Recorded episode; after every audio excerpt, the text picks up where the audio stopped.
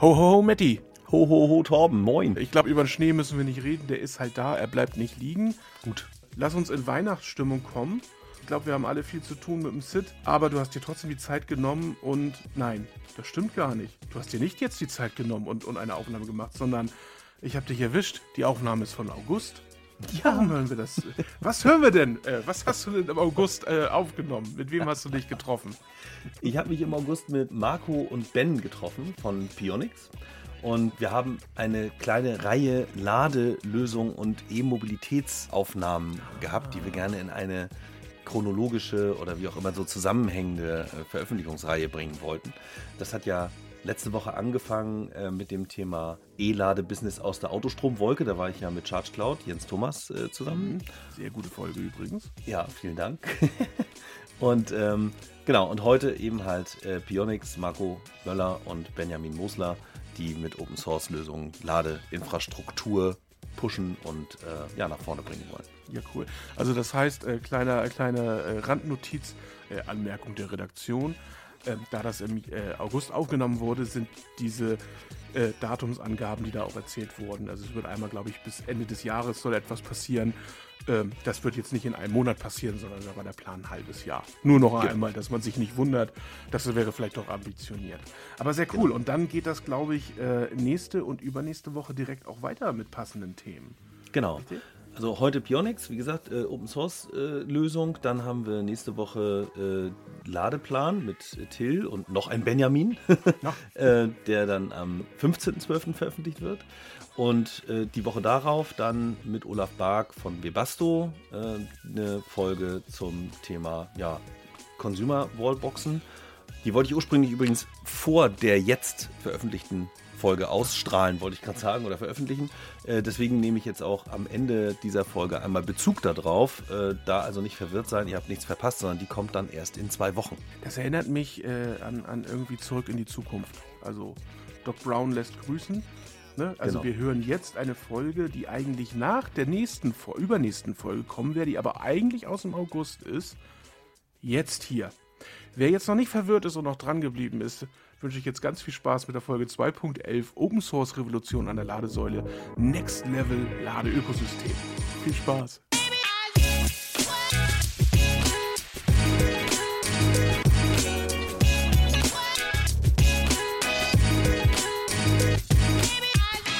Hallo, ihr beiden. Hallo Marco, hallo Ben. Schön, dass ihr da seid und Zeit gefunden habt.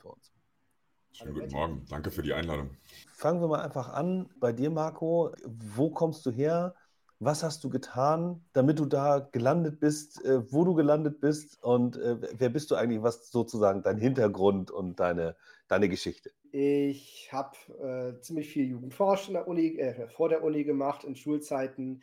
Ähm, habe dann nach dem Studium mich mit Freunden selbstständig gemacht, äh, zu so einem ähnlichen Thema, wie ich damals hatte als, als Schüler und hatten Drohnen gebaut zur Landvermessung. Und hat auch ziemlich gut funktioniert, hat Spaß gemacht. Äh, ziemlich am Anfang ist Ben dazugekommen ins Team ähm, und haben das Ganze groß gemacht, haben irgendwann das Startup verkauft, wie so Startups typischerweise irgendwie wachsen, äh, waren dann immer wieder frei und haben gedacht, okay, wir wollen was Neues machen. Und dann sind wir auf diese Ladeinfrastrukturschiene über so ein paar Umwege gekommen. Ähm, mhm. Ja, so und seit, ich glaube, äh, 2009 10, 10 engagiere ich mich bei den Parents and Scientists for Future für Klimaschutz und das hat sich dann irgendwie ganz gut gefügt. Das neue Thema, was wir jetzt als Startup machen und meine private Beschäftigung und ja, ich glaube, wie ich bei deiner Überschrift hier für den Podcast gesehen habe, alles fürs 1,5 Grad Ziel, das ist irgendwie eine, mhm. gerade eine ganz gute Fügung, dass das zusammenpasst. Ja, okay. Und äh, also klar, vielleicht ja, ich habe Physik studiert und ähm, mach, habe jetzt bei den letzten Startups ganz viel so Software-Gedöns gemacht, also programmiert, wo muss eine Drohne lang fliegen und halt auch vielen Leuten davon erzählt, wie das funktioniert. Und jetzt beim neuen Startup bin ich jetzt nur noch so der, der Erzähler.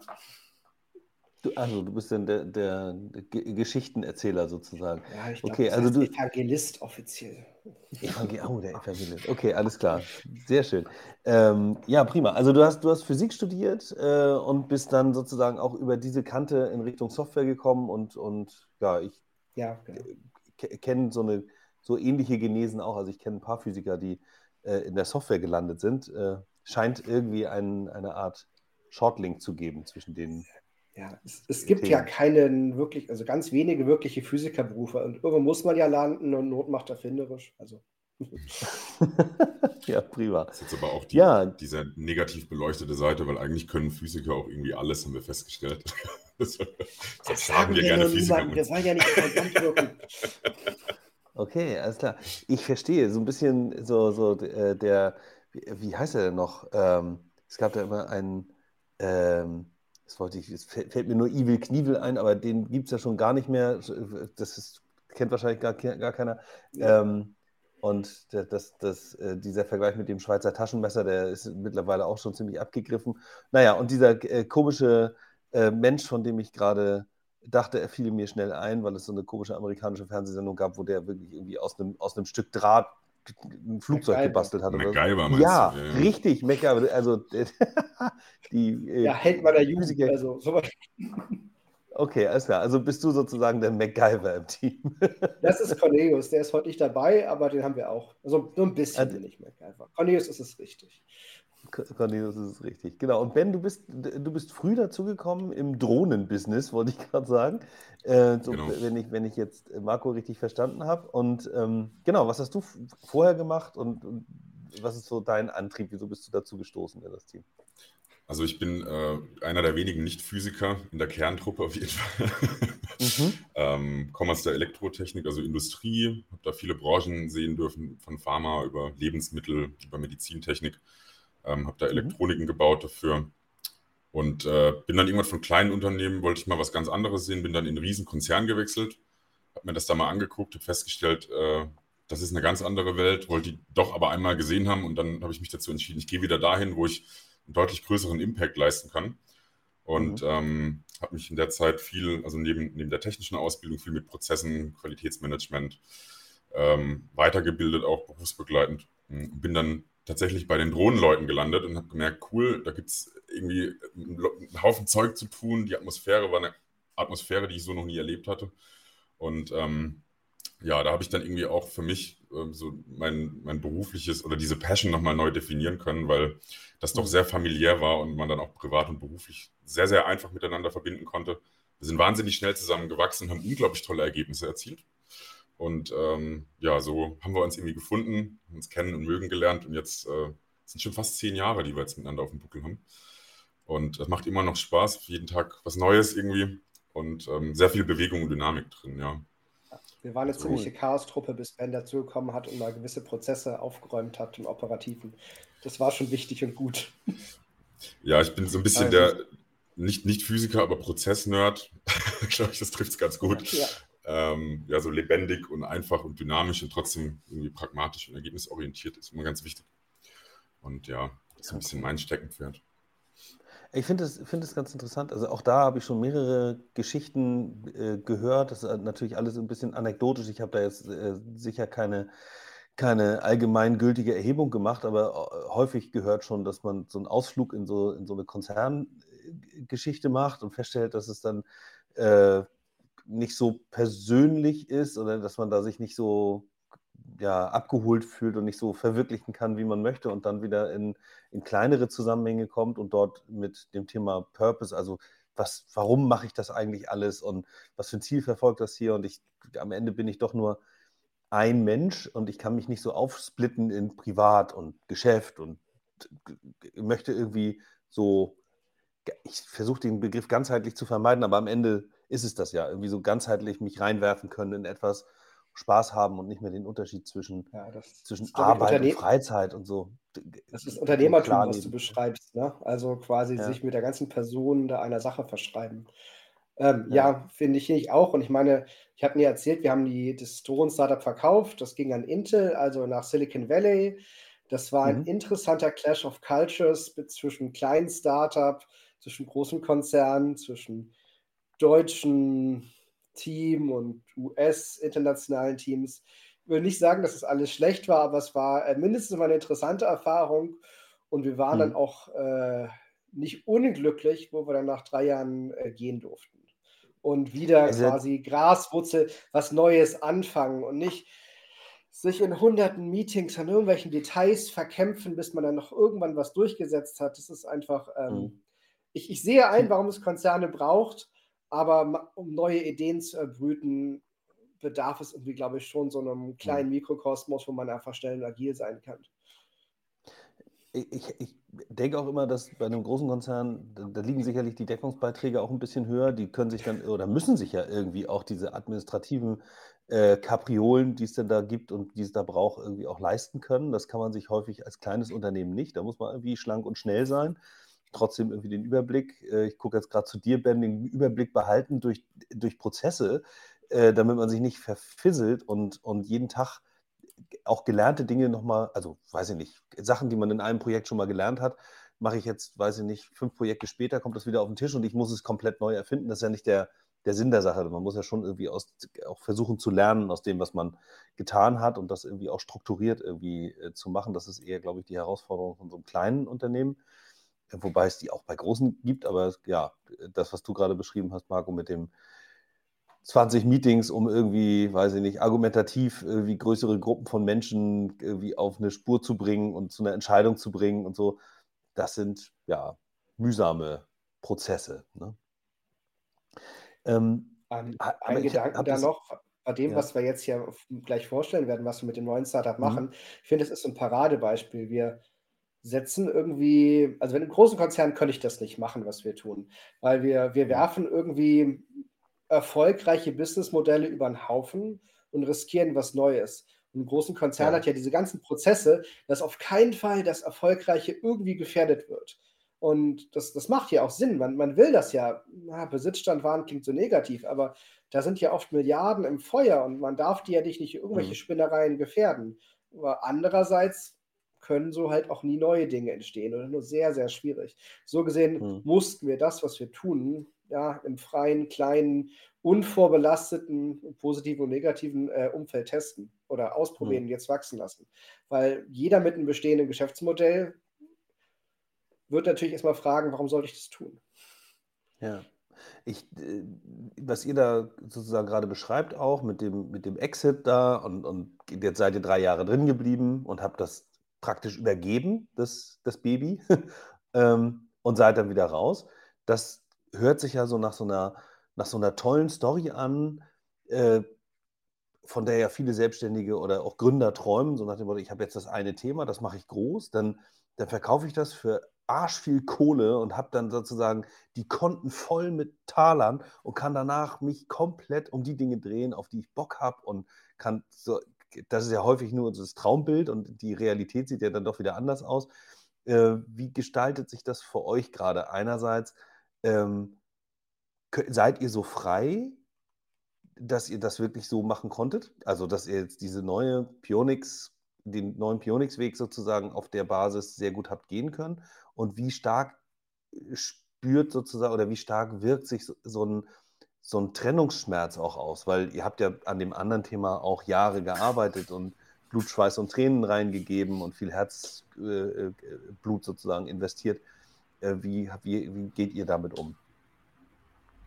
Also von meiner Perspektive mal, es war schon, es war schon ein Brett, irgendwie das zu verdauen. Das kann ich schon ganz offen sagen, weil das war schon so, also du hast mit Herzblut hast du es ziemlich gut getroffen. Es ist halt wie eine Familie, die wächst und jeder steht für den anderen ein, man lässt sich nicht hängen. Das ist also wirklich pure, weiß ich nicht, Passion, da war alles dabei.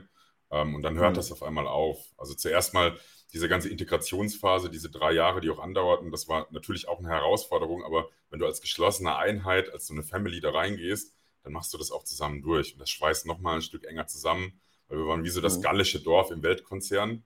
Wir haben halt immer die Fragen gestellt, die sonst keiner mehr gestellt hatte. Ähm, und sind aber dafür auch Wege gegangen, die ein anderer vielleicht nicht gegangen ist in so einem Konzerngefüge, ähm, weil es unsere mhm. Struktur aber auch zugelassen hat vorher. Und wenn das natürlich aufhört, das ist, ähm, das tut schon weh. Also das tut auch heute noch ein bisschen weh, muss ich ehrlich sagen. Das wird wahrscheinlich auch nicht mehr so ganz aufhören. Aber ähm, auf zu neuen Taten. Ich glaube, es war äh, ein, ein, Mitgründer von Intel damals oder ehemals CEO, der gesagt hat, go out and do something wonderful oder so. Ich weiß nicht mehr, wie er heißt. Ähm, das haben wir dann gemacht. Dem haben wir quasi Folge geleistet. Wir sind raus und glücklicherweise, also wir haben mit den meisten auch noch Kontakt tatsächlich. Es ist irgendwie schon noch eine Einheit da und wir haben im Kernteam auch den ein oder anderen Menschen wieder äh, um uns scharen können, die vorher da auch dabei waren, weil diese Verbindung halt einfach so stark ist und auch auf inhaltlichem Level, wenn du so eine eingespielte Truppe hast und das inhaltlich auch so matcht, kannst du natürlich jedes Projekt reißen. Mhm. Von daher äh, überwiegt mittlerweile die Freude an dem wieder zusammengefunden zu haben, der Trauer. Ja. Gibt es da, äh, ich lasse dich gleich antworten, Marco, nur äh, die Frage, äh, beziehungsweise zwei äh, Fragen nochmal an dich, äh, Ben. Ihr seid äh, nicht alle sozusagen wieder zusammen, sondern einige sind da geblieben, vermute ich jetzt mal bei dem, bei dem Thema. Und gibt es, gibt es dann so eine, so eine Art Metaebene, dass man sagt, jetzt geht es gar nicht mehr um ein Produkt oder das Projekt oder die Firma, sondern dass ihr euch jetzt findet und sagt, wir können noch viel mehr sozusagen gebären an Ideen und Dingen und das ist vielleicht eher so der, der Purpose, der dann am Ende entsteht. Also ist vielleicht sogar nach der Ladethematik das nächste Ding schon, schon da irgendwie so ganz hinten im Hinterkopf? Also so eine, so eine Meta-Verbindung besteht sicherlich, weil teilweise wirklich Abläufe und Übergaben, Schnittstellen sind völlig blind gedeckt, ähm, weil wir uns halt mhm. einfach kennen. Das, das sicherlich. Es ist jetzt aber nicht so, dass wir, ähm, weiß ich nicht, dass wir da jetzt irgendwie völlig unemotional nach einem Plan vorgehen oder sonst was, sondern wir haben jetzt auch die Leute, die, also in dem Projekt jetzt steckt auch wieder eine gute Partie äh, Idealismus drin. Und mhm. wir ziehen halt jetzt auch die Leute wieder an, die sich dann auch, auch mit dem Projekt wieder identifizieren können. Weil geht vielleicht nicht jeder dann jetzt den Weg mit. Das ist auch natürlich, wir machen was ganz Neues äh, oder sage ich mal, da ist auch ein großer Risikofaktor mit dabei, gerade jetzt in den ersten Schritten. Ich glaube, jetzt wachsen wir langsam aus der Phase raus, wo das wieder ein bisschen überschaubarer wird. Aber mhm. ähm, das sind schon die richtigen Leute, die das dann auch anzieht. Also das ist auch ganz ohne Druck. Das ist so, das ergibt sich einfach. Das ist wie so ein bisschen eine Fügung auch die Leute sind ja da in unserem kleinen äh, Mikrokosmos, sage ich jetzt mal, der immer größer wird und ähm, dann fügt sich das einfach. Dann, die Leute sind ja danach dann auch weitergezogen, haben irgendwie neue mhm. Projekte gestartet und dann kommt irgendwann jemand und sagt, hey, ich suche gerade was anderes und habe gesehen, ihr seid da wieder am Loslaufen. Und dann setzt man sich an den Tisch und guckt, ob, ähm, ob diese Vision halt auch einfach wieder übereinander passt in dem Projekt. Diese Meta-Verbindung bleibt trotzdem und ähm, auch unabhängig von dem Projekt. Aber jetzt speziell die Leute, die, die wieder bei uns in der Truppe jetzt mit drin sind, ähm, da schauen wir dann schon auch, dass das deckungsgleich ist, was die Vision angeht. Weil das einfach wichtig ist, dass wir mhm. wieder alle damit mit voller Energie auch angehen, ähm, dass wir das gehebelt kriegen, was wir da vorhaben. Ja. Ja, cool. Genau, ich weiß nicht, Marco, äh, der, ja. den Spruch, den du gesagt hast, Ben, do, go out and do something wonderful, habe gerade nochmal recherchiert, das war einer der Gründer von Intel. Robert Neuss. Äh, ja, Robert Neuss, richtig. äh, ich habe gerade mal gegoogelt. Ja, den, den, fanden wir auch alle äh, ziemlich gut und haben den halt zum Schluss wörtlich genommen. Ähm, und wenn ich das so mal im Umfeld gucke, da gibt es natürlich mittlerweile viele Gründer. Es gibt, glaube ich, so, so zwei Klassen oder vielleicht auch drei. ähm, gibt es ja die eine Sorte, die bleibt dann irgendwie im Sektor. Die hat sich irgendwie mit dem Thema verheiratet, also sagen wir mal Drohnen, die machen dann wieder irgendwas Drohniges. Und andere sagen mhm. einfach, ey, ich finde Innovation geil, ich finde das Gründen geil, das neue Ideen auf die Straße bringen. Das eigentliche Thema ist mir eigentlich egal. Oder nicht ganz egal, mhm. aber das, das kommt dann schon. Da werden wir was zusammen finden. Und ich glaube, wir sind eher ja. diese letztere Kategorie. Das äh, passt auch zu unserer Gründungsgeschichte, weil wir haben gar nicht die Pionix als erstes gegründet. Wir haben erstmal so ein Vehikel gegründet, die Pioniermanufaktur. Und da haben wir dann Mittelständler beraten, äh, Thyssengas war dabei und noch so ein paar ähm, neue Ideen vielleicht auszugründen. Wir haben ja schon gesagt, zum Konzern ist das schwierig und das haben wir halt gemerkt, ne? Konzern versus Startup mhm. und äh, wollten ihnen dabei helfen. Und genauso ein Mittelständler wollte Ladeinfrastruktur bauen. Wir haben uns das angeguckt, haben viel mit denen gearbeitet und daraus ist diese Idee für Pionix entstanden. Ähm, also bei uns treibt, also für uns war das jetzt gar kein so großer Verlust, dass wir jetzt nicht mehr Drohnen machen können. Für uns ist es mhm. jetzt eher ein Gewinn, dass wir wieder gründen können, weil wir das eine Zeit lang nicht konnten. Ja, cool. Ist es, ist es denn so, dass, dass, dass ihr auch sozusagen über ein Problem stolpert, das euch dann irgendwie anmacht, so nach dem Motto, das ist jetzt eine Aufgabenstellung, da bin ich Nerd genug zu sagen, wow, geil, Challenge accepted, da habe ich Bock drauf. Ist das eher so? Oder viel zu oft. Ja, okay, alles klar. Viel zu viele Probleme, viel zu wenig Zeit. ja, okay, also es gibt ja auch die, die dann sagen, ja, ich, ich, gucke jetzt sozusagen nur nach Business-Opportunitäten und gucke jetzt einfach, wo, wo fließen die größten Taler, die größten Deckungsbeiträge raus. Also ich glaube, da gibt es auch zwei unterschiedliche Herangehensweisen, so grundsätzlicher Natur. Ich gucke erst nach den möglichen Gewinnen, die ich machen kann und suche mir danach sozusagen mein Problem aus. Oder ich gucke, äh, was macht mich einfach irgendwie sportlich an, um das mal so auszudrücken, und sorgt danach dafür, dass ich mir das richtige Geschäftsmodell baue, das dann auch sozusagen das Kaufen von Brötchen ermöglicht im Anschluss an die Challenge, die man da akzeptiert. Also ich glaube, ähm, das kann man ganz offen sagen, als wir angefangen haben mit dieser Idee, als wir mit dem Kunden zusammensaßen, ich hm. Glaube, das ist eins dieser Besprechungen oder eine dieser Besprechungen, die ich so schnell auch nicht mehr vergessen werde, weil da saßen Physiker an einem Tisch, die hatten leuchtende Augen und haben unserem Kunden erklärt, hey, deine Idee ist echt geil, aber guck mal, da gibt es so viel mehr zu tun. Und wir haben da im Prinzip eine Vision entwickelt, die so viel größer war als das, was dieser Kunde wollte. Und ja, ähm, cool. wir waren da schon eigentlich am Loslaufen und dann haben uns beim Gehen dann auch überlegt, okay, wir müssen das halt irgendwie noch in Business Case packen, weil so irgendwie muss es sich natürlich dann auch tragen, aber das kam, war der nachgelagerte Schritt. Also wir sind definitiv ja. nicht die, sagen, ja, Marco, ich weiß, wir sind nicht so, nicht so hundertprozentig Aussage, aber wir haben es nicht vorher kalt durchgerechnet und gesagt, das ist ein gutes Geschäftsmodell, sondern das war schon so der Antrieb, zu sagen, geil, wir lösen da was. Das liefert mhm. unheimlichen Mehrwert und haben dann danach im Prinzip das Modell angepasst also ich gehe da so halb mit, was du sagst, Ben. Ich glaube, wir sind so ein bisschen beides im Team. Ich glaube, wir haben verschiedene Personas im Team, die verschiedene Rollen ausfüllen. Es gibt da Leute, die sagen halt, ey, geiles Problem, das möchte ich lösen. Und dann gibt es Leute, die äh, gucken ja so auf die Zahlen. Aber ich glaube, wir fangen schon eher mit den Problemen an und filtern die danach, gibt es ein Business Case oder nicht. Wir laufen jetzt nicht mhm. schon blind in irgendwas rein, was Liebhaberei ist. Ähm, mhm. Da sind wir auch ziemlich, ziemlich rational. Das ist auch so, so ein, wieder so ein Physiker-Ding, ähm, dass man so aus dem Nichts so eine Größenordnung abschätzt. So, wie viele Nullen hat denn die Zahl, die da an Euro hinten rauskommt? ähm, mir geht es da gar nicht um irgendwie die letzten Nachkommastellen, sondern eher so, lass uns mal eine Abschätzung machen. Geht es hier um eine Million, eine Milliarde, um 10 Milliarden? Wie, wie, groß ist das Problem? Und da hat man als Physiker äh, so, so mal eben das überschlagen mit einer Serviette, so in einer 10 Minuten. Das, das, das, mhm. das machen wir, glaube ich, schon ganz gerne. Und dann sind halt hinter die BWLer und sagen, hey, mein Gott, so rechnet man das aber gar nicht. Wir sagen, naja, aber du kannst gerne ein halbes Jahr reinstecken. Du wirst maximal einen Faktor 2 bis 3 neben unserer Zahl liegen. Und ob das jetzt hinter eine oder drei Milliarden oder 300 Millionen sind, das ist aus Physikersicht in etwa das Gleiche. die Frage ja, ist, sind es, ist es eine Milliarde oder ist es eine Million? Das macht einen Unterschied. Ja. Für eine Million braucht man kein Startup gründen. Für eine hm. Milliarde kann man es. Für mehrere ja. Milliarden sollte man es. Ähm, und das ist so die, die ähm, ja, da sind wir, glaube ich, auch, auch ganz gut, mal sowas zu überschlagen. Aber was uns dann halt manchmal auch ein bisschen auf die Füße fällt, ist, ja, wir sind die Nerds, von denen Ben gesprochen hat.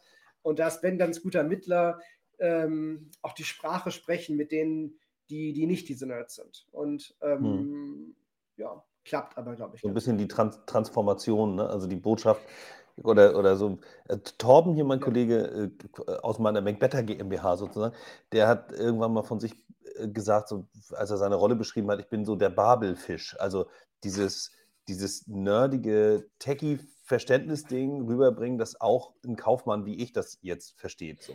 Und denn am Ende ist es ja so, eine, so ein Team, macht ja am Ende auch diese äh, Diversität aus. Ne? Also, dass man irgendwie auf der einen Seite sich total reinwerfen kann, tief einsteigen kann und vielleicht wirklich in seiner Welt auch eben die Begriffe benutzt, die man braucht, um mit anderen Kollegen, die auf dem ähnlichen Level sind, auch ordentlich kommunizieren zu können. Aber du musst dann wieder raus aus dem Level, um zu gucken, ich habe hier einen Kunden, irgendwo müssen die Taler herkommen und da muss ich das irgendwie auch schaffen, so zu erklären, dass der Kunde auch eine Begeisterungsebene erreichen kann äh, und verstehen kann, was wir hier eigentlich tun und lösen und was da sozusagen auch die Vision dahinter steckt, ne? Äh, oder die Vision ist, die dahinter steckt. Äh, äh, cool, also ich, ich mag das total. Ich finde auch äh, das sehr sympathisch, dass ihr sagt, okay, jetzt schätzen wir ganz grob ab auf so einer Serviette. Ich habe häufig das Gefühl, dass eben auf anderen Ebenen sonst Entscheidungen gar nicht mehr getroffen werden. Also wenn du zu verkopft betriebswirtschaftlich rangehst und eine Analyse nach der anderen machst, dann verwirrt man sich und äh, kann gar nicht mehr wirklich gut entscheiden, weil man dann irgendwie in Unsicherheiten sich befindet. Ist das jetzt wirklich diese 1,357 Millionen große äh, Chance oder nehme ich jetzt die andere und wie, wie valide ist das hundertprozentig? Äh, man muss halt so ein, so ein, Stück weit sich auf den Weg auch begeben, um, um Dinge zu testen. Ich glaube, das ist unter Umständen besser als zu viel Marktforschung am Anfang. Gerade bei Märkten, die es noch gar nicht gibt.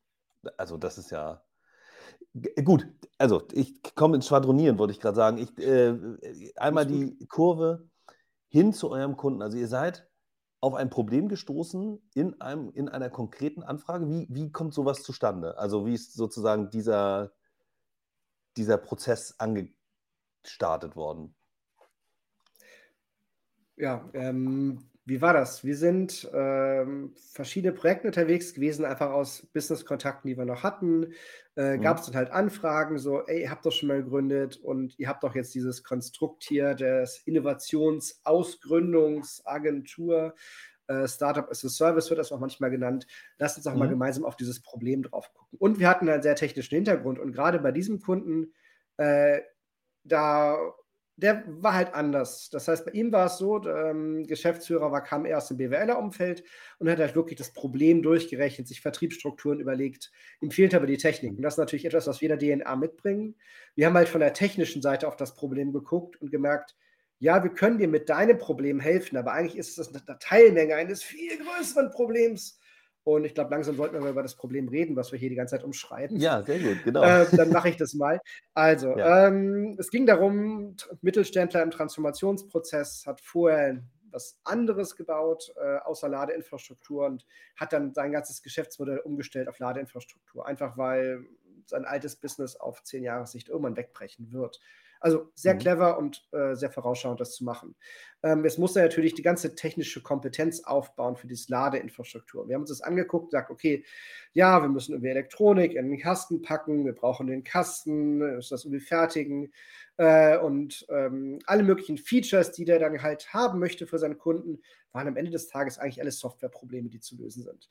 Wir haben uns das angeguckt und gemerkt, okay, verdammt, äh, irgendwie ist ein Riesenproblem im Markt, dass manche Ladestationen, DC, AC, mit manchen Autos nicht kompatibel sind und dass dann diese. Ladestationen mit manchen Solaranlagen kompatibel sind, die Wallbox zu Hause, mit anderen wieder nicht. Und dass es ein riesen Sachen passen nicht zusammen Problem ist. Äh, mhm man kann sich das so wie so ein Universaladapter beim Reisen vorstellen. Ne? Man hat irgendwelche Steckdosen weltweit und man möchte jetzt möglich jedes Gerät aus jedem Land in jede Steckdose international stecken. Da gibt es so Adaptersets. Und mhm. softwaremäßig ist eigentlich so eine Ladestation in etwa so ein universales Adapterset zwischen verschiedenen Stromnetzen, Anforderungen, verschiedenen Solaranlagen, verschiedenen Autos, äh, verschiedenen Clouds. Und eigentlich sollten die sich sogar ja, gar nicht so viele Standards halten in der Praxis klappt das aber nicht so recht und dachten eigentlich, wenn wir jetzt noch eine Wallbox bauen, die das wieder auf eine andere Art und Weise löst, sind wir genauso gut wie die 523 Wettbewerber vor uns im deutschen Markt, die da irgendwie auf der KfW-Liste stehen.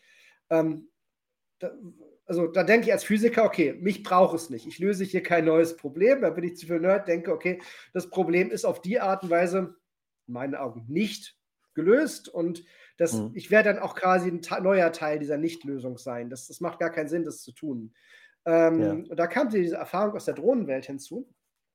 Ähm, vielleicht hole ich da nochmal so ein bisschen aus. Äh, da haben wir am Anfang auch alles selber gemacht. 2009 haben wir gegründet und das Ganze als Diplomarbeit, glaube ich, 2007 sogar schon gestartet mit den Drohnen. Und eigentlich ist eine Drohne auch hauptsächlich ein fliegender Computer mit ganz viel Software drin. Und ja, es gibt dann noch ein Flugzeug drumherum, aber das kann man zukaufen. Und das ist in der Fertigung, Ben wird das bestätigen, sehr viel Ärgerei. Äh, aber äh, also gerade wenn man da Innovation reinbringen ist, will, ist es wahnsinnig viel Software. Wir haben alles selber gemacht, mhm. von der Bodenstation, ein bisschen Cloud, die ganze Software in der Drohne.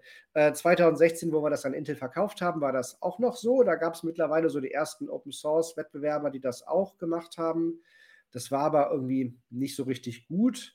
Und mhm. irgendwann war Open Source plötzlich dominant auf dem Markt. Irgendwie hat es keiner kommen sehen. Also alle modernen Startups haben auf äh, Open Source gesetzt, haben damit effektiv zusammengearbeitet. Das heißt, dieses Computerprogramm in den Drohnen war eigentlich bei allen Drohnen zu 90 Prozent identisch. Das war nur so ein bisschen mhm. anders konfiguriert. Manchmal war es eine Drohne, ich sag mal, die eine Brücke inspizieren musste. Manchmal war es eine für ein Fotoshooting, manchmal für einen Film. Aber alle diese Drohnen müssen fliegen. Alle diese Drohnen müssen landen. Alle die müssen ihren Akku überwachen. Alle sollen nirgendwo gegenfliegen. Es gibt eine ganze Menge Grundprobleme, die jede von diesen Drohnen aus den verschiedenen Bereichen immer erfüllen muss. Egal, ob das jetzt eine Baustelle ist oder ja, Hollywood-Film. Ähm, mhm. Und deswegen war das halt so wahnsinnig erfolgreich, weil diese Startups zum Schluss dann noch diese Details obendrauf lösen mussten. Aber nicht mehr das Grundproblem des Fliegens. Das wurde halt in Kollaboration über die gesamte Industrie hinweg gemacht. Wahnsinnig viele Unis haben daran mit dran geforscht und das hat ihnen so viel Rückenwind gegeben, äh, dass das hat halt auch uns als Intel, da komme ich wieder auf meine eigene Story zurück, irgendwann alt aussehen lassen. Wir kamen da einfach nicht mehr hinterher. Wir hatten ein riesen Budget, wir hatten unheimlich viele Leute auf der Software- und Hardware-Seite dran sitzen. Aber hm. das, das war ein Rennen, das konnten wir nicht gewinnen.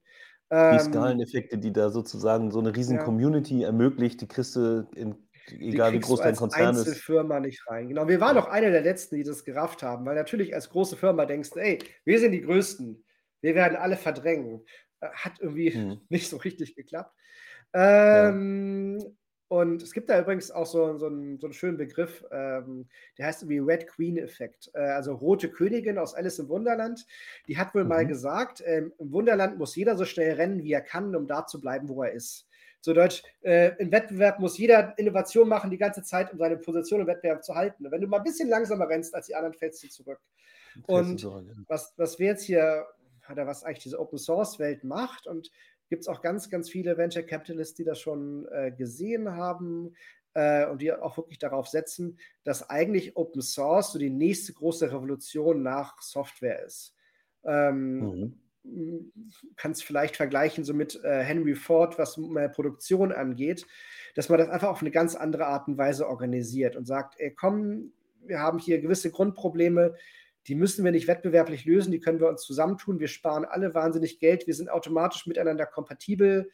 Ähm, ich meine, so etwas wie die deutsche Dienstschraube hat, glaube ich, der Industrie wahnsinnig geholfen, dass es plötzlich Gleichteile gab.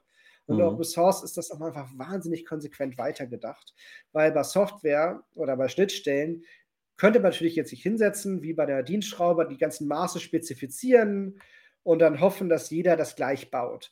Aber warum sollte jeder eine Werkzeugmaschine für die identische Schraube bauen? Bei Software braucht es das nicht. Das, das, äh, man kann einfach die gleiche Software nehmen, überall. Also wirklich mhm. die identische Dienstschraube in einen Replikator werfen aus Star Trek und überall einsetzen. Wir brauchen nur einmal die Blaupause. Und ähm, ja, das ist das, was wir jetzt hier effektiv tun. Und da hat sich mittlerweile wahnsinnig viel Business-Geschäft drumherum entwickelt. In den letzten zehn Jahren hat die Industrie gelernt, wie man damit Geld machen kann. Das war nämlich am Anfang gar nicht leicht. So, wenn ich jetzt alles verschenke, wie mache ich dann noch Geld? Das, das weiß man mhm. mittlerweile aber.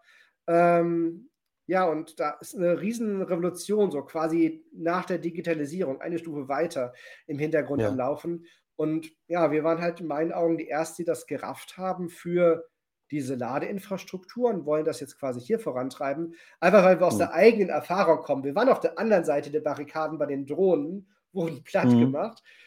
Dieses Mal denken wir, okay, es wird so oder so kommen bei der Ladeinfrastruktur. Lass uns doch diese Lawine sein. Seid, seid ihr jetzt sozusagen vor der Welle? Die, genau, Wir sind die Welle. Find, find ich, ihr seid die Welle, sehr gut. Äh, genau, ich finde das total äh, clever, ist ja auch sehr konsequent, sozusagen Fehler, äh, Fehler in Anführungsstrichen, äh, Erfahrung ja. zumindest gemacht zu haben und dann zu sagen, okay, ich nehme genau diese Erfahrung, versuche dann in, in einem anderen Segment zwar, aber das, ja, das, da sozusagen auch Kapital draus zu schlagen und etwas zu schaffen, was irgendwie auch Sinn, Sinn ergibt. Also wie du gerade schon gesagt hast, nicht das, äh, also wirklich ein Problem zu lösen und nicht äh, das nächste, das nächste, die nächste Pseudolösung sozusagen an, an den Markt zu rollen. Jetzt für mich nochmal einmal äh, zur Klärung des Begriffes Ladeinfrastruktur. Es gibt jetzt ganz, ganz viele Elektrofahrzeuge, die auch in Zukunft deutlich an Quantität und sicherlich auch an, an Diversität noch zulegen werden. Wir haben äh, Situationen, wo wir gesagt haben, wir haben das Thema Netzstabilität zum Beispiel, äh, das Rückeinspeisen aus Akkus von Fahrzeugen, im Moment nach meiner Kenntnis irgendwie nur mit diesem Chademo-Stecker möglich. Äh, soll aber auch irgendwie bei diesen Typ-2-Dingern irgendwann möglich werden. Und wir haben unterschiedliche Ladeinfrastruktur, Einheiten, Ladeboxen. Einmal die öffentlichen Lader, Schnelllader. Wir haben auch die langsamen zu Hause, die dann, weiß ich, 7,2, 11, irgendwas oder 22 kW Lader sind. Ähm, wir reden da sozusagen ja schon von einer gewissen Grunddiversität an Lademöglichkeiten für so ein Fahrzeug. Und ich hatte auch einen schönen Podcast, äh, äh, schönen Podcast, ja, ist meiner ist natürlich schön, aber ein, ein sehr interessantes Gespräch äh, mit, mit Webasto. Und ähm, da haben wir eben halt auch mal grundsätzlich geklärt, dass man ja gar nicht diese, diese Ladegeschwindigkeiten für jeden braucht, sondern dass vielfach eben zu Hause geladen werden kann, auch in langsamen Geschwindigkeiten. Äh, lange Rede, kurzer Sinn. Wer, um welche Ladeinfrastruktur Struktur dreht ihr euch mit eurer Software, mit diesem Open Source Projekt? Ähm, und wie sind diese unterschiedlichen Ebenen von Software innerhalb dieser Ladeboxen aufgebaut? Weil das, glaube ich, braucht man einmal, um zu verstehen, wo ist eine Benutzeroberfläche, wo sind Abrechnungsebenen, was braucht so ein Stadtwerk, um nachher irgendwie den Strom am Ende abrechnen zu können und wo setzt ihr an, was diese DIN-Schraube angeht? Genau. Ähm, ja, spannende Frage. Also es ist so, dass aus unserer Sicht, du hast ja diese verschiedenen öffentlich versus privat versus verschiedene Kilowattzahlen, das ist uns eigentlich ziemlich egal. Was, was wir hier sein wollen, ist so die Basistechnologie, die überall eingesetzt wird. Es mag da im Detail jetzt Unterschiede geben. Ich sage mal, wenn ich öffentlich lade, ist mir die Anbindung an eine Solaranlage meistens ziemlich egal. Im privaten mhm. Einfamilienhaus ist das oft so, dass die Killer-Applikation, die, die jeder möchte, der eine Solaranlage auf dem Dach hat, dass es sinnvoll mit Überschusseinspeisung kombiniert wird.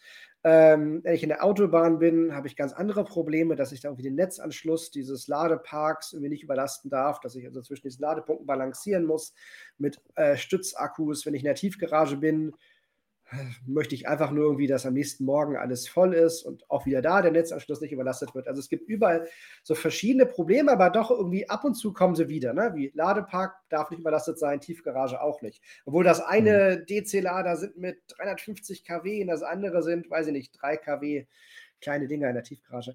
Ähm, mhm. Und deswegen ist unsere Software auch extrem modular aufgebaut. Ähm, das ist, wir visualisieren das immer so mit äh, Lego-Bausteinen oder ist das Klemmbausteine offiziell? Äh, Wenn es nicht Lego ist. Okay, okay. Ähm, Begriff der Klemmbaustein. Ja, ja, genau. also wir visualisieren das mit diesen Klemmbausteinen, wo wir sagen, ey, das ist, du, du hast quasi unser Softwareprojekt nennt sich Everest, wie sieht dieser große Berg da. Ähm, mhm. Und eigentlich ist das ein Framework, wo man verschiedene Stücke zusammenstecken kann. Und wir haben jetzt eine ganze Menge Stücke schon gebaut. Zum Beispiel dieses ähm, Anbinden an ein Auto, Anbinden an eine Solaranlage, an manche, wobei andere noch kommen werden. Und die Idee ist, wir bauen jetzt nach und nach weitere Lego-Bausteine in dieses Spinnennetz hinzu. Das heißt, wenn ich jetzt ein Hersteller bin, sagen wir mal Webasto, den hast du gerade erwähnt, ähm, mhm die eine Ladelösung bauen wollen, dann sagen die, okay, ich habe jetzt hier ein Produkt, das richtet sich an Einfamilienhäuser mit einer Ladestation und Solaranlage. Dann werden die sich unsere Software nehmen können und aus mhm. diesem Bausatz alles zusammenstellen, was sie für diesen Use Case brauchen und werden dann vielleicht noch, ich sag mal, das Logo anpassen in der Konfigurationsinterface Vielleicht bauen sie noch ihre eigene tolle Webasto-App dazu, wenn die, die Everest-App nicht reicht. Vielleicht bauen sie noch ein paar Killer-Features dazu, die wir nicht dabei haben. Sie möchten sich vom mhm. Wettbewerb unterscheiden und zum Schluss sieht man vielleicht gar nicht mehr, dass da Open Source drin ist. Wie bei ganz, ganz vielen Produkten sieht man nicht, wie, viel, wie wahnsinnig viel Open Source da drin ist. Und mhm. wir liefern, ich sag mal, am Ende des Tages zwischen 90 bis 99 Prozent des Quellcodes der Software in der Box aus.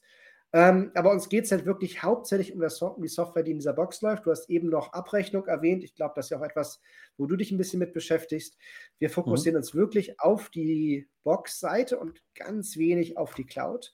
Cloud ist für uns so ein Thema, wenn es darum geht, Software-Updates bereitzustellen, also dass diese Ladelösung auch auf die nächsten zehn Jahre nicht obsolet wird, äh, nicht veraltet mhm. wird, dass wir immer wieder Updates nachschieben können. Ähm, entweder weil es neue Technologien gibt, weil irgendwie ein Auto plötzlich doch nicht kompatibel war, auch weil die Software vielleicht Bugs hatte. Ja, ähm, und, oder weil es vielleicht Sicherheitsrisiken gab, weil irgendwo, irgendwo im weiten Open Source Umfeld, weil wir basieren ja auch auf anderen Open Source Lösungen, ein Sicherheitsproblem gefunden wurde, dann werden wir halt mhm. das ganz, ganz schnell updaten und bei den Kunden, zum Beispiel, sagen wir mal, Webasto, ausrollen. Ähm, und das ist so, so dieser Stapel. Und ja, dann gibt es auch so ein paar Cloud-Lösungen, die wir oben draufsetzen werden, Richtung äh, Hardware-Wartung, Predictive Maintenance. Ähm, und da sind wir auch so mal an dem Punkt, wo wir Geld verdienen, weil nämlich die Software, dieser Bauschatz, kann sich jeder nehmen. Wenn die Leute Hilfe von uns wollen beim Zusammenstecken, dann lassen wir uns das bezahlen. Mhm. Wenn die Leute regelmäßig Software-Updates haben wollen, dann können sie das selber machen oder sie bezahlen mhm. uns. Wenn sie unsere Cloud-Lösung wollen, um äh, Boxen von verschiedenen Herstellern gut zu überwachen und zu warten, dann würden wir dafür Geld verlangen. Aber die. Software an sich ist erstmal kostenlos und hat auch kein Risiko. Es gibt hier das berühmte äh, Wort Vendor-Login. So, wenn man einmal eine SAP-Einführung hinter sich hat, weiß man, dass man das nicht nochmal machen will. ähm, man, also dann zu Oracle zu wechseln, das überlegt man sich zehnmal. Das wird auch mindestens zehn Jahre dauern, bis überhaupt jemand so etwas approven wird. Und äh, bei Open Source ist es anders, weil man kann jederzeit sagen, ja, euer Quellcode war schön, ich nehme den jetzt und mache ab hier alleine weiter. Und dann sind wir raus. Mhm. Und vom Prinzip hat man da nichts verloren. Wenn man das bei SAP sagt, ähm, die haben halt mittlerweile, glaube ich, auch so Monthly Fees. Äh, man muss da Gebühren bezahlen. Wenn man das nicht mehr, nicht mehr, tut, ist die Software halt plötzlich weg oder funktioniert nicht mehr. Bei uns ist es so, mhm. den Status quo behält man und man hat den Quelltext. Man kann also jederzeit darauf weiterbauen. Und deswegen bei Open Source ist es ein bisschen schwieriger aus Sicht des Startups, dass es initiiert, den, die Wertschöpfung einzufangen, weil mhm. man den Kunden alle Freiheiten lässt. Ähm, dafür schafft man wahnsinnig viel Wertschöpfung auf einer unheimlich großen Skala. Und unser Ansatz mhm. ist jetzt, na, wir sammeln vielleicht nicht 90 Prozent der Wertschöpfung von einem kleinen Markt ein, wir sammeln vielleicht 10 Prozent der Wertschöpfung von einem Riesenmarkt ein. Das heißt, uns mhm. geht es halt wirklich darum, eine sehr, sehr große Verwaltung zu finden. Man spricht da auch immer vom äh, de facto Standard. wenn so der Dienstschrauber ein Standard war, wo man quasi blau, ja, die, die, die Maße in einem PDF-Dokument veröffentlicht hat, ist Open Source, ähm, ja, wenn es eine große Verbreitung hat, ein de facto Standard. Also quasi eine dominante Softwareversion, die einfach überall genutzt wird. Und dadurch, dass sie überall genutzt wird, wird sie zum Standard. Aber dadurch mhm. ist sie auch automatisch kompatibel, weil jeder, der jetzt irgendwie, keine Ahnung, sagen wir mal SMA, Solaranlagenhersteller, wenn er mit allen Wallboxen kompatibel sein will, dann wird mhm. er mit Everest kompatibel und ist damit automatisch mit hunderten Herstellern wie Basto und Co. plötzlich ja, kompatibel. Das ist so die Idee.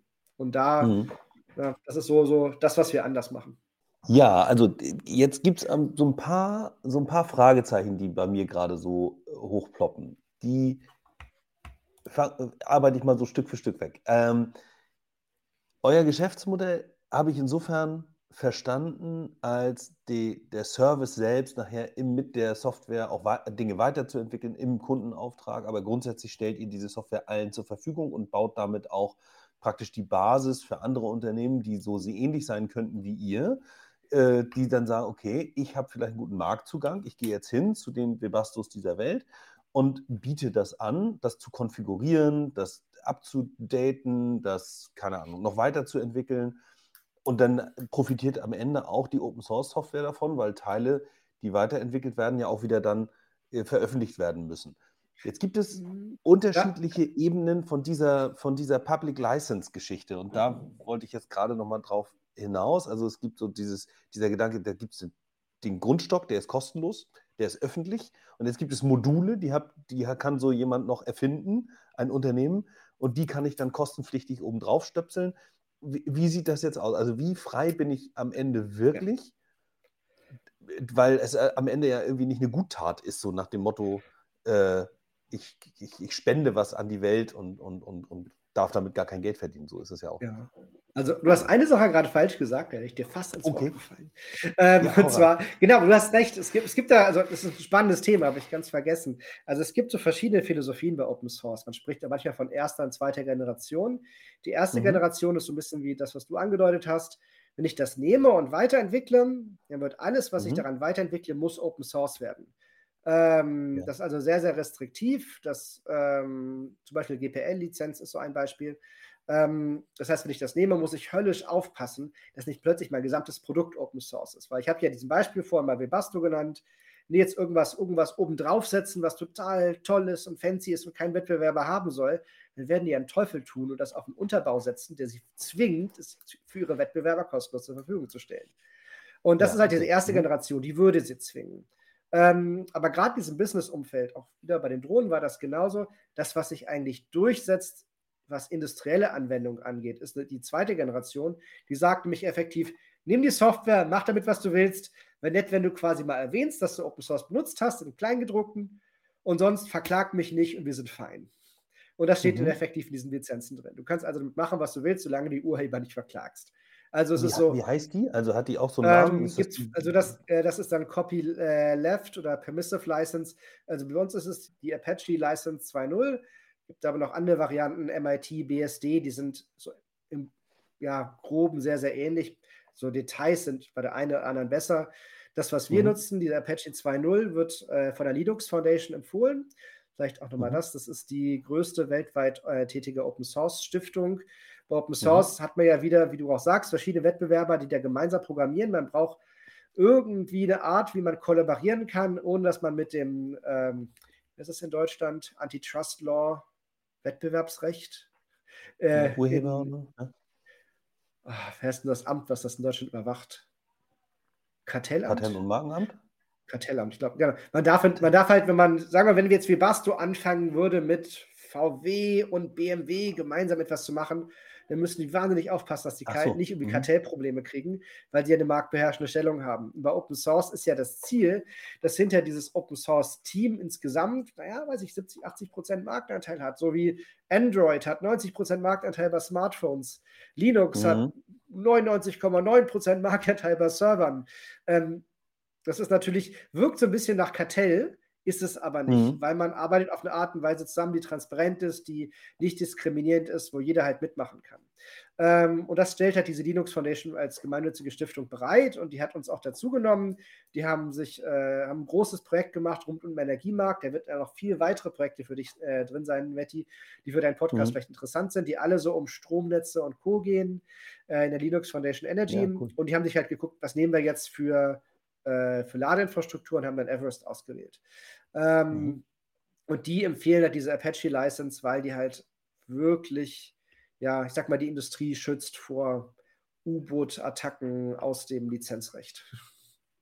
Okay, alles klar. Ja, man muss sich halt, am Ende brauchst du auch noch einen Anwalt irgendwie, äh, mit dem Doch. man äh, den ganzen Spaß bespricht. Ne? Hab, habt, ich wollte gerade sagen, genau. Wie, genau. Wie, und das ist halt auch genau so ein Teil der Dienstleistung, was, was wir jetzt halt wissen. Wir haben das verstanden. Wir, wir wissen, wie man damit arbeitet. Wir haben auch die Partner ähm, und das ist, glaube ich, das, was wir wiederum hiermit bieten können. Und da hattest du noch einen Punkt genannt in deinen Ausführungen, und zwar, jetzt könnte ja ein Wettbewerber kommen und einfach unsere Software nehmen und die gleichen Produkte anbieten. Kurze Antwort ist mhm. ja, kann es geben. Wir müssen halt besser sein. Lange Antwort ist natürlich dadurch, dass wir das angefangen haben, verstehen wir das sehr gut und wir sind das Original. Wir haben das Netzwerk aufgebaut. Wir ähm, haben zwar keine Diktatorposition, was den Quelltext angeht, dass wir da irgendwie Sachen anders machen können als andere, aber schon dadurch, dass wir das mit mittlerweile über zehn Entwicklern im Hintergrund die ganze Zeit treiben, und ich glaube, Ende des Jahres werden es vielleicht 20 sein, mal sehen, ähm, mhm. haben wir halt faktisch schon eine ganze Menge Potenzial und Energie. Das muss man erstmal erstmal matchen.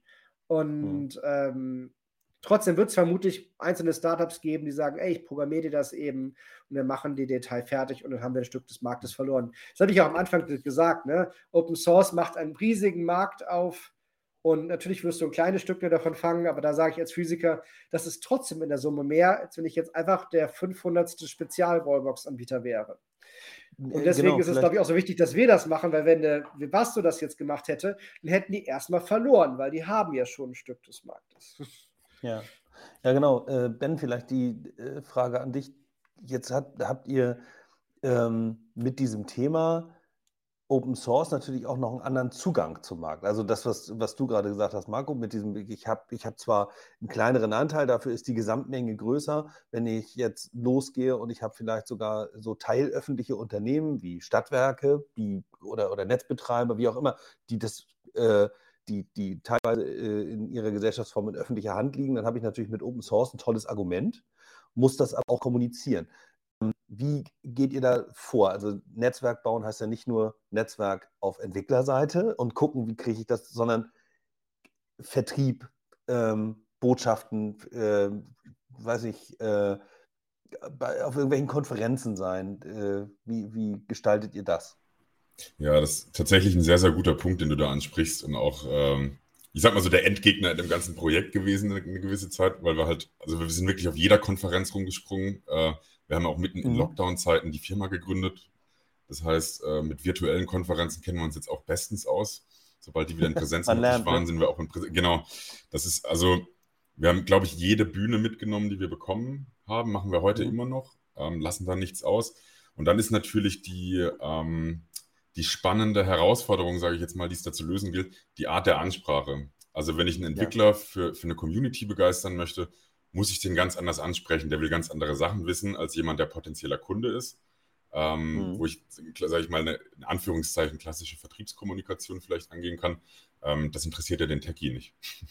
so, ja. das ist so diese Krux dann auch in der Außendarstellung, ähm, sich so auch zu positionieren, dass wir sagen, hey, wir können, wir, wir haben hier mehrere Zielgruppen, ja, deshalb sind wir da auch sehr offen, das zu kommunizieren, dass wir da halt manchmal vielleicht eher techniklastig sind, aber manchmal vielleicht auch einfach etwas businesslastig, aber dass wir grundsätzlich alles auf dem Schirm haben, weil wir natürlich beides vorantreiben wollen. Einerseits mhm. ähm, die Kundschaft, weil damit auch eine gewisse Verbreitung voranschreitet, auf der anderen Seite aber auch Community-Bildung. Deshalb auch die Kollaboration mit der Linux Foundation ist dann ein unheimlich toller Hebel, ähm, wo wir dann halt auch entsprechend an, äh, an Forschungseinrichtungen, alles Mögliche rankommen und da Community-Leute auch adressieren können. Aber es ist immer wieder, also wir überlegen heute teilweise noch, äh, weiß ich nicht, wenn es ein LinkedIn-Post ist oder sonst irgendwas, in welche Richtung geht der? So, also mhm. wie formulieren wir den? Ist das jetzt ein Technikteil? Ist so, wen, wen soll das denn jetzt ansprechen? Und ähm, ja, also das ist Klassische natürlich immer. Market ja. Ja. Äh, klassische Marketingaufgabenstellung, ne? Ich habe genau. also, und ihr habt ja auch so ein Henne-Ei-Problem äh, zu lösen. Also auf der einen Seite braucht ihr Kunden, die das einsetzen. Für die Kunden macht es aber ganz besonders viel Sinn, wenn es praktisch schon diesen de facto Standard, wenn der schon erlebbar ist. Andererseits kann es natürlich sein, dass irgendwo auf dieser Welt ein anderes Unternehmen wie Pionix losläuft und sagt, es wäre ja cool, einen de facto Standard in, äh, in Ladeinfrastruktur reinzubringen und Ladeboxen. Ähm, und im Zweifel praktisch eure, die, eure Grundidee auf der anderen Seite des Erdballs auch gerade versucht, irgendwie loszutreten. Ähm, denn das wäre sozusagen so ein, so ein Wettbewerber auf dieser Open Source, also auf dieser Metaebene sozusagen. So, äh, äh oder ja, Frage, die da gerade, gibt es da was und wie geht man damit um? Kollaboriert man dann und führt man zusammen oder wie, äh, wie geht ihr damit um? Wir, wir haben uns das natürlich angeguckt und es gibt so eine Handvoll kleine Projekte, die dann auch, ich sag mal, von der Lizenz so sind, wie du vorhin gesagt hast, Open Source erste und zweite Generation, die da hm. falsch sind, wo wir, wo wir einfach merken, die haben keine Traction, die werden auch nie welche bekommen oder die werden eine Insel bleiben. Hm. Ähm, gucken wir uns halt an, aber wir dürfen, also sagen wir mal, technisch gar nicht groß mit denen kollaborieren, sonst wird es halt ansteckend, sonst kriegen wir auch diese Lizenz. Und das, wir müssen an manchen Stellen das Rad halt ja. neu erfinden, damit es halt lizenztechnisch sauber ist. Ähm, ja, okay. viele Projekte, die lösen, ich sag mal, Detailprobleme von dem, was wir lösen möchten. Mit denen kollaborieren wir dann, wenn es lizenztechnisch passt. Ähm, aber bislang würde ich sagen, gibt es da nicht viel Wettbewerb draußen auf der Open Source Schiene. Ähm, ja. Also so wie wir uns das vorstellen, wie, wie, das gelöst werden muss, auch der eigenen Erfahrung und aus der Linux Foundation sind wir da ziemlich einmalig. Und das wird vielleicht nicht so bleiben, vielleicht aber auch doch, weil vielleicht einfach wir früh genug losgelaufen sind. Bei Open Source brauchst du am Ende des Tages gar keine fünf verschiedene Wettbewerber weltweit, weil jeder kann die Software in die Richtung modifizieren, schubsen, wie er sie braucht. Und wenn man uns dann immer gar nicht mehr lieb hat, dann gibt es einen sogenannten Fork, dann geht man halt immer getrennte Wege in eine andere Richtung. Und das Ziel hm. ist einfach, dass man mit den Leuten redet, dass man einfach gemeinsam an einem einen Strang zieht und sich nicht zerteilt. Und das klappt auch allermeisten Fällen so. Nochmal zu dem Marketing-Thema, das fand ich nämlich auch spannend. Wenn ich finde, ein weiteres ja. Problem, das du immer hast, äh, ist, dass wir zwei Hüte aufhaben. Einerseits sind wir ja Pionix und äh, sind eine Firma mit kommerziellen Interessen. Andererseits sind wir das Open-Source-Projekt, was, naja, Mitstreiter sucht. Und mit wem redet man jetzt wie? Das ist manchmal gar nicht so eindeutig. Also da haben wir auch schon das ein oder andere aus, der, aus dem Marketing-Toolkit ausgepackt und irgendwelche Personas formuliert und keine Ahnung, was wir haben uns da hingesetzt und überlegt, aber ähm, ja, ja, das ist. Vor allem auch die, die Agenturen und Co., die, die verstehen das mal gar nicht. Ne? Das ist für die neu, dass es nicht quasi einen Lieferanten und eine Art von Kunden gibt, sondern dass wir hier verschiedene Hüte aufhaben. Das ist wie ein sehr neues Problem, auch für viele in unserem Umfeld. Es gibt halt viele unterschiedliche Ebenen, auf denen ihr kommunizieren müsst. Also ihr müsst entwickeln, ihr habt Kundenprojekte, ja, ihr möchtet die Community weiterentwickeln und braucht da natürlich irgendwie auch Entwickler, die in der äh, Software und in dieser Gesamtlösung auch ein Geschäftsmodell für sich selber sehen, weil wenn die viel angewendet wird, dann habe ich als Freelancer ja auch die Möglichkeit, gebucht zu werden in bestimmten Projekten. Und je besser die angewendet wird oder je weiter sie Verbreitung findet, desto größer ist meine Chance, auch mit dem Thema Geld zu verdienen.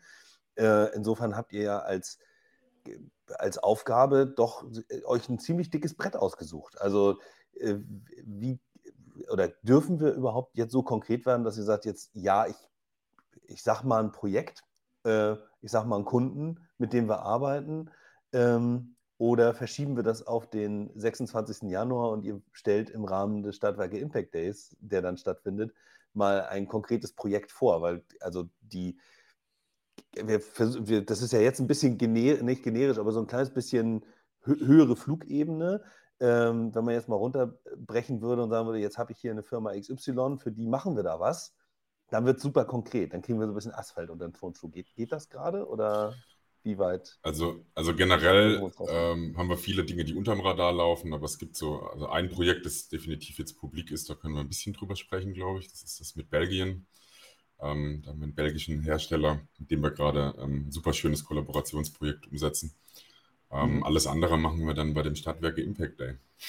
Das ist cool, ich nehme das Es gibt auch Stadtwerke. Ich bin, wir haben eigentlich sogar schon in, in, Essen über die einen Stadtwerke gesprochen. Ja, stimmt, das Stadtwerke-Projekt ist auch publik. Das dürfen wir ja. auch sagen.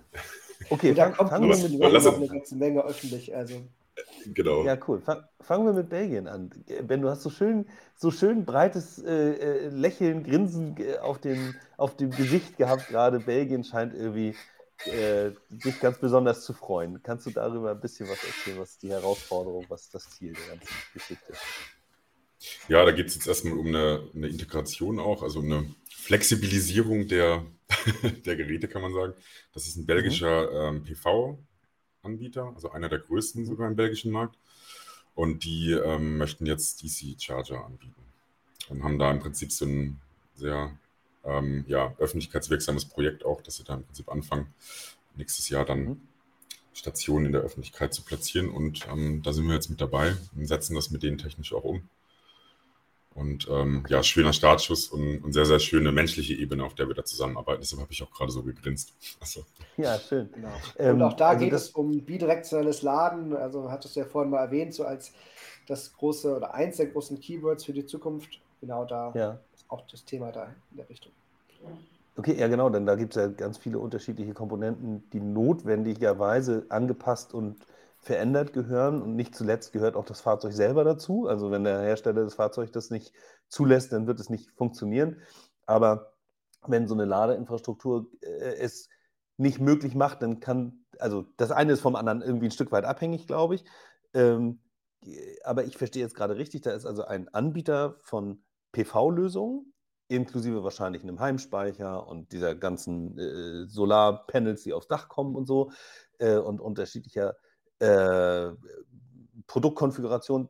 Dieser Hersteller möchte jetzt praktisch Ladeboxen dazu anbieten, die dann ein Feature Set X möglich machen und er möchte damit sozusagen sein Produktportfolio erweitern und sein, seine Marktmöglichkeiten äh, vergrößern. Habe ich das jetzt so richtig verstanden? Ja, hast ja? du. Okay. Alles klar. Also äh, geht es gar nicht darum, nicht nur darum, einem etablierten Hersteller von Ladeinfrastruktur äh, in seinen Ladeboxen irgendwie eine andere Software äh, möglich zu machen, sondern es geht auch darum, dass andere, die in dem Markt unterwegs sind, weitestgehend in dem Markt unterwegs sind, äh, sich zu, zu diversifizieren. Und jetzt stelle ich mir gerade mal vor, ich habe jetzt äh, so eine PV-Lösung und sage aber, ich, ich kaufe mir im Markt irgendwie so ein white gelabeltes Produkt von, ich sage jetzt mal Webasto, weil wir den Namen jetzt schon mal ein paar Mal genutzt haben. Ich weiß, die bauen halt diese Hardware. Ähm, und jetzt nehme ich mir das Ding, klebe da meinen Namen drauf und äh, äh, nagel da die äh, Everest-Software rein und gehe zu Pionix und sage, ihr macht mir noch ein paar geile Features dazu und schon habe ich ein cooles Produkt. Also in der Praxis müsste man halt bei so einem Projekt Webasto an Bord haben, ähm, weil, sagen wir so, als Hacker kann ich sagen, ja, im Zweifel geht es auch immer ohne Kollaboration des Herstellers, aber in der Praxis darf man das manchmal nicht unbedingt oder es ist zumindest sehr viel einfacher. Gerade wenn man die Software ab Werk mhm. drin haben will, geht das auch gar nicht anders. Ähm, ja. Zu Deutsch, man würde halt entweder Webasto an Bord nehmen oder man würde zu einem anderen Webasto-alike-Firma gehen, die halt bereits mhm. mit uns arbeitet. Da gibt es auch welche, äh, die dann halt Boxen anbieten, wo man die Software modifizieren kann. Und wo man dann quasi ein Stück Hardware mit einem Basis-Everest hat. Und dann kann man hinterher seinen Stadtwerke XY-Stempel oben drauf kleben, seine eigenen Features dazu packen, wo man halt äh, das in seine Stadtwerke-Infrastruktur perfekt integriert hat, um halt na, seine Stadt gut regeln zu können. Und das ist auch so eine gute Überleitung mhm. zum anderen Projekt, was wir machen. Da reden wir nämlich mit den Stadtwerken Wuppertal. Die haben, äh, kam sogar aus dem Vertrieb bei denen äh, die Anfrage. Die möchten ihren Grünstrom sehr geschickt verkaufen, haben dafür bereits mit äh, Boxen zusammengearbeitet, haben bislang eine Hardware-Lösung, um so eine Box zu modifizieren. Das ist aber ein bisschen teuer und auch schwierig mit der Zulassung, weil man hier die Hardware anfassen und modifizieren muss. Und mhm. Wuppertal ist zwar groß, aber jetzt auch nicht irgendwie gigantisch. Und Frage ist, wie, wie kriege ich was hin, was auf dieser Marktgröße funktioniert? Am besten wäre es natürlich, ich mache das mit einer reinen Softwareänderung in der Bestandshardware. Ja. Und da nutzen die jetzt aktuell unsere Prototypen-Hardware. Wir haben so ein äh, Development-Kit, also eine Box, mit der man sehr gut rumspielen kann. Die nutzen die, um ihre mhm. Software zu entwickeln. Und der nächste Schritt ist natürlich, wenn das jetzt Sie Ihre, die möchten das gerne selber machen, wenn die ihre Extensions entwickelt haben, gehen wir zusammen zu einem großen Hersteller und sagen, ey, eure Box, Wuppertal-Logo drauf, das Plugin, was die Wuppertaler gebaut haben. Und wenn wir Glück haben, kriegen wir als Pionix vielleicht noch einen Wartungsvertrag, weil wir alles zusammengebracht haben und wir sorgen uns, wir kümmern uns um die Updates für die nächsten zehn Jahre. Da haben die Wuppertaler dann mal keinen Stress mehr, haben das aus den Hacken und äh, ja, äh, alle hm. leben glücklich bis an Lebensende. Äh, happy ever after. genau. Das, das wäre so, so ein Projekt ja. und Du ist es ja so, wenn, wenn ich jetzt an die Stadtwerkewelt denke, dann äh, habe ich da ja eine, eine, eine, regionale Verteilung, relativ viele Player. Also wir haben jetzt irgendwie 900 oder je nach Quelle auch mal 1000 irgendwie unterschiedliche Stadtwerke, von denen natürlich sicherlich nicht jedes die richtige Größe hat, um äh, so ein Projekt zu starten. Und das ist nur in Deutschland jetzt, ja genau. Äh, aber nichtsdestotrotz ähm, ist es ja so, dass du als Stadtwerk jetzt nicht in jedem Mini-Segment, das du betrachten musst oder in jedem Produktbereich, den du betrachten musst, die äh, total tiefe Kompetenz an Bord haben kannst. Das geht gar nicht. So, der ein oder andere hat das sicherlich oder das ein oder andere Stadtwerk hat das sicherlich, aber eben lange nicht alle. Jetzt hatten wir vorhin schon mal über das dicke Brett gesprochen, das ihr bohrt, also Kommunikation, Entwicklung und so. Macht ihr auch Beratung an der Stelle? Also kann ich mich auch an euch wenden und sagen, ich habe jetzt vor, ein Produktportfolio, mein, meine, mein Leistungsspektrum als Stadtwerk zu erweitern.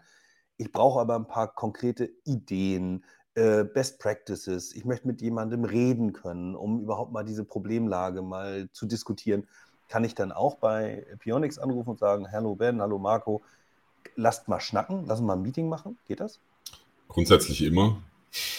ganz, mhm. ganz einfache Antwort, weil wir da ja auch total offen sind und den Dialog suchen. Es sind ja auch viele Dinge, ähm, gerade jetzt um, um in den Stadtwerke-Kontext zu bleiben, viele Herausforderungen, die vielleicht mhm. Stadtwerke XY heute hat, die gab es vielleicht vorher einfach noch gar nicht. Oder es ist meistens noch ein Fall, der gar nicht gelöst ist, auch, und wie du sagst, gar nicht diskutiert ist, ähm, aber dann mhm. potenziell auch ein Stadtwerk recht schnell an den Punkt kommt und sagt, okay, entweder fange ich jetzt mit, einem, mit einer grünen Wiese an und baue mir das, diese ganze Kompetenz auch selber auf, ähm, mhm. oder eben, man findet sich dann auch auf einer partnerschaftlichen Ebene, aber für solche Gespräche sind wir total offen, weil uns das natürlich auch mhm. ähm, die richtigen Impulse gibt. Wo gehen wir denn hin? Was sind denn so die Probleme der, der potenziellen Kunden und Anwender da draußen, ähm, die gelöst mhm. werden wollen? Also mindestens dafür. Wir haben da auch gerade noch ein Netzwerk von ähm, einigen weiteren Partnern bei uns, die halt auch mit uns zusammen im Open Source arbeiten, die entweder Hardwarehersteller sind, sind aber auch Consulting-Firmen dabei, die halt auch mhm. jetzt schon mit vielen Stadtwerken arbeiten. Ähm, oder Cloud-Anbieter, die dann irgendwie Payment, Integration, sonst was, Dienstleistungen anbieten. Also da sind wir, glaube ich, ein ganz guter Ansprechpartner, weil unser Ziel ist ja gerade, das Ökosystem zusammenzubringen. Das heißt, wir haben auch einen sehr guten Überblick, wer ist denn da schon drin und mit wem kann man denn über was reden. Hm. Genau, ich äh, denke auch gerade nochmal an so eine Situation, die man vielleicht auch von zu Hause kennt, wenn man jetzt irgendwie in seinem eigenen privaten Umfeld versucht, ein Netzwerk zu installieren, Home, äh, Home-Automatisierung irgendwie auf die Beine zu stellen. Also dann stehst du irgendwann auch mal vor so einer Situation und sagst, ich habe da schon was, aber jetzt gibt es da was Neues und jetzt müsste ich theoretisch all das ganze alte Zeug, was ich mal gekauft habe, müsste ich wegschmeißen und gegen was komplett Neues austauschen.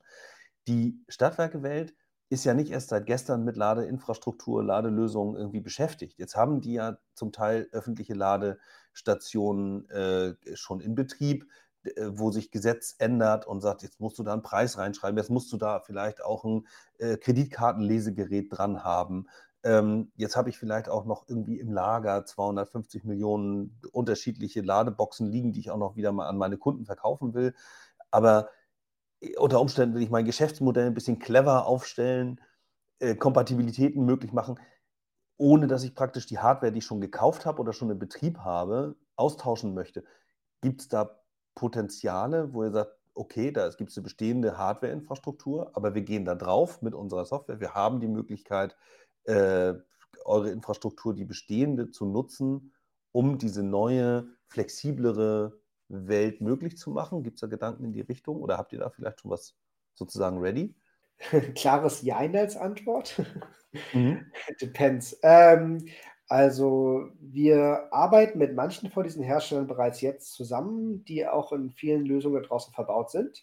Bei denen mhm. könnten wir mittelfristig für manche von denen eine gute Chance haben, dass wir da, ich sag mal, so Retrofit nachträglich noch draufkommen. Bei anderen Herstellern mhm. können wir diese Kollaboration noch gerne anstupsen. Ich glaube, das kommt auch immer gut, wenn man das gemeinsam mit einem Kunden macht und sagt, ja, mhm. komm, das hat doch nach vorne einfach viel mehr Zukunft, wenn wir das äh, auf die Art und Weise lösen.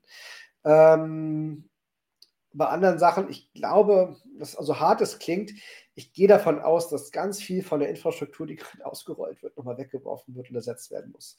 Das, ähm, und ich hoffe einfach, dass wir das nächstes Mal aus unseren Fehlern lernen, direkt auf eine Plattform setzen, die man softwaremäßig in der Zukunft updaten kann, wie zum Beispiel Everest mit Open Source. Ich glaube, mhm. das würde halt nach vorne verhindern, dass nächstes Mal wieder alles abgeschraubt werden muss nach fünf Jahren.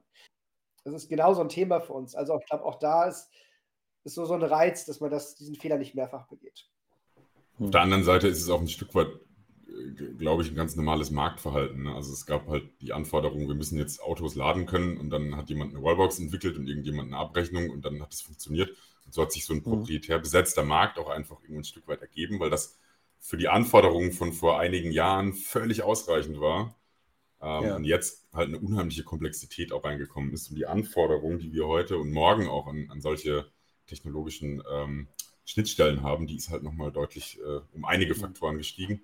Und da reicht natürlich das, äh, das bestehende System gar nicht aus, das wir heute haben. Da wird sich einfach noch was tun. Und das etabliert mhm. sich jetzt gerade über die Softwareseite. Da, da machen wir die Pionierarbeit auch ein Stück weit mit. Und ja. genau.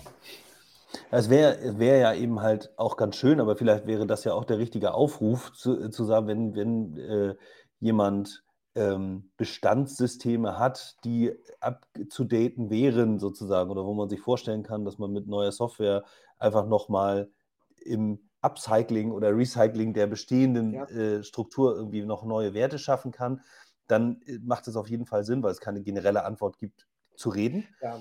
Das, die Frage äh, ist halt, spielt der Originalhersteller da mit? Ne? Ist, ist er dabei? Oder ist der noch auf der auf der Schiene proprietär Rules und ich werde das, äh, ich bin groß genug, ich, ich rock das schon alleine, also sozusagen der, die, die Intel-Denke dann an der Stelle noch. Äh, oder, oder ist der Hersteller dann schon so weit zu erkennen, dass es vielleicht gut ist, sich für den Open Source Bereich zu öffnen? Mhm. Ähm, ja. Genau. Und, ähm, was, ja? was, äh, genau, was ich halt auch immer wieder sehe, ist, dass also oft ist es auch so, dass manchmal Pioniere der ersten Stunde pleite sind. Das heißt, manchmal kriegt man ja diesen Hersteller gar nicht mehr, der mir das da damals hingesetzt hat. Dann, also wir, wir können uns das mhm. gerne angucken, aber versprechen kann man nichts. Aber ja, manchmal ist da noch einiges mhm. zu machen.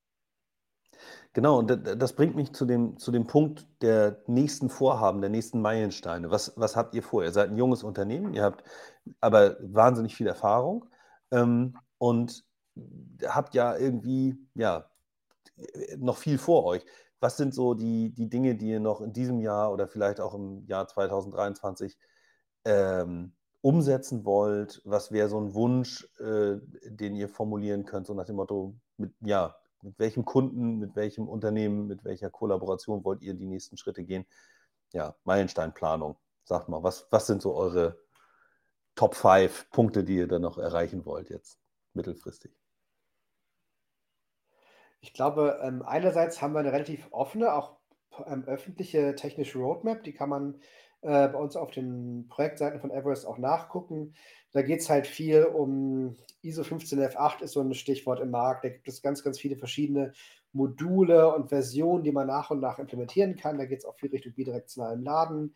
Ähm, mhm. Es kann jetzt ein bisschen technisch werden, da geht es Richtung Cloud-Anbindung, haben wir gibt es OCPP als ein Protokoll. Da haben wir von der Version 1.6 mittlerweile so ziemlich jedes Feature implementiert, auch als einzige im Markt.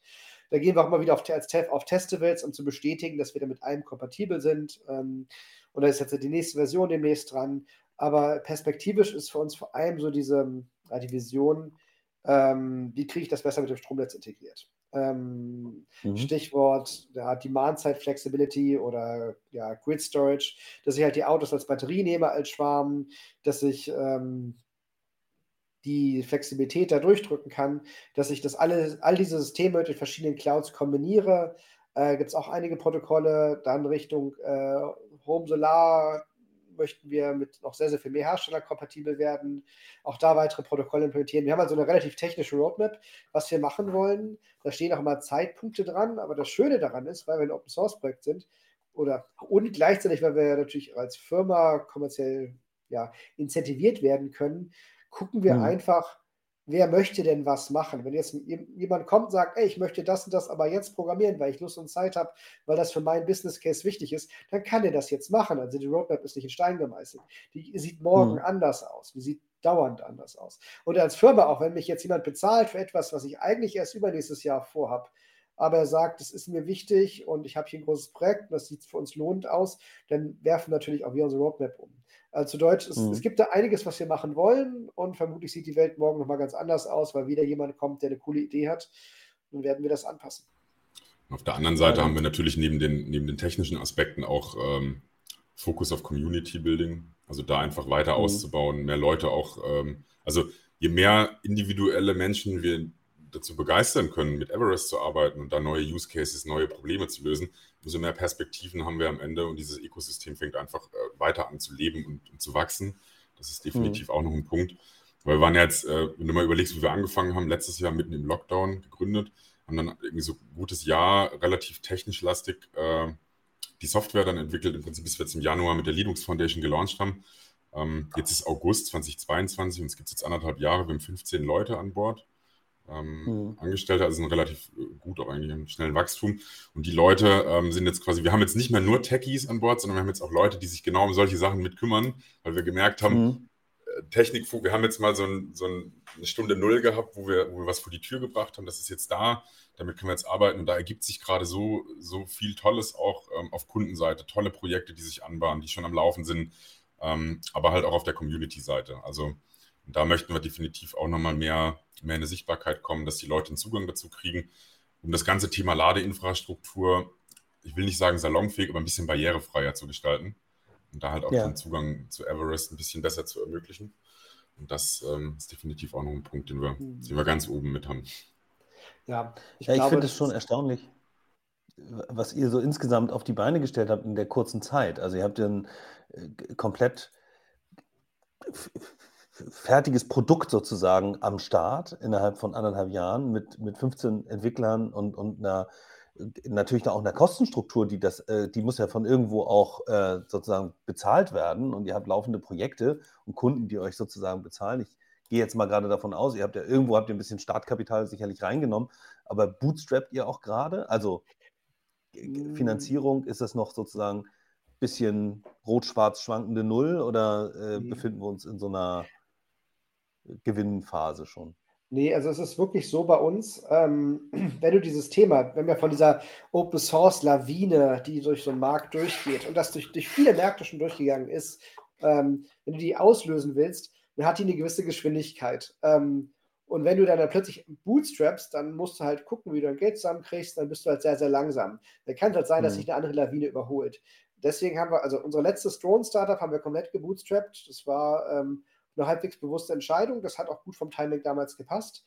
Dieses mhm. Mal sehen wir einfach, dass diese Lawine schnell sein sollte. Und äh, mhm. deswegen nehmen wir auch ähm, Investoren dazu, sind ganz gut finanziert aktuell, haben jetzt in den letzten sechs Wochen wahnsinnig viele Kundenprojekte gewonnen. Ich vermute mal, bis zum Ende, also die nächsten Quartale sind wir vielleicht sogar bei plus minus null.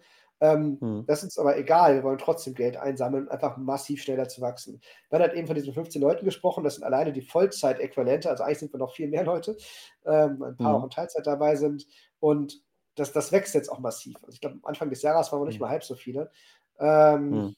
Und das soll auch so weiter wachsen. Und deswegen, ja, sammeln wir Geld dazu ein und gucken dann halt natürlich jetzt auch für Startups aktuell gerade eine schwierige Phase. Alle Investoren mhm. raten einem, haltet euer Geld zusammen, macht behutsam, macht langsam. Wirtschaftliche Lage ist schwierig. Wir haben Schwierigkeit, Geld zu kriegen, was wir euch geben könnten. Ähm, mhm. Deswegen ist es gerade so ein bisschen ein Abwägungsprozess. Wie schnell wollen wir denn wachsen? Wir können das steuern. Mhm. Ähm, sind aber eigentlich aktuell mit den Gesprächen, die wir führen, sehr guter Dinge, dass es ein sehr schnelles Wachstum wird. Einfach weil ja, das 1,5 Grad Ziel das verdient hat, weil der Markt das verdient hat und weil wir glauben, mhm. und weil wir auch nicht wollen, dass irgendwer anders uns überholt plötzlich. Wie gesagt, ich sehe den auch niemanden, aber mhm. ja, das Problem muss jetzt gelöst werden. Genau das, das Thema Projekte und Investoren nochmal einmal äh, kurz ange, angetickt. Äh, das heißt, wenn jetzt ähm, wenn ich jetzt investieren wollen würde, könnte ich zu euch kommen und sagen, ich kann jetzt einfach rein Kapital investieren und sagen, hier habt ihr 2,5 Milliarden Euro, macht da was Schönes von und am Ende möchte ich ein bisschen Rendite haben. Ja, so ein bisschen plus minus. Ne?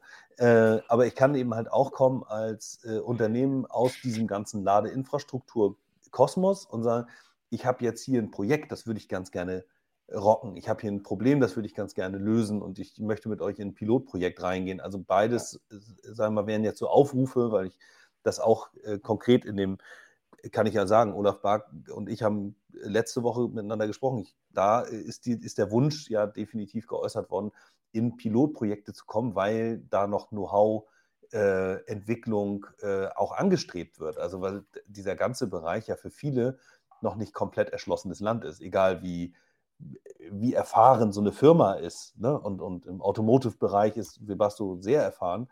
Nur ähm, im Ladeinfrastrukturbereich gibt es halt noch eine ganze Menge Ecken, um die man biegen kann und hinter denen sich äh, neue Herausforderungen verstecken. Ne?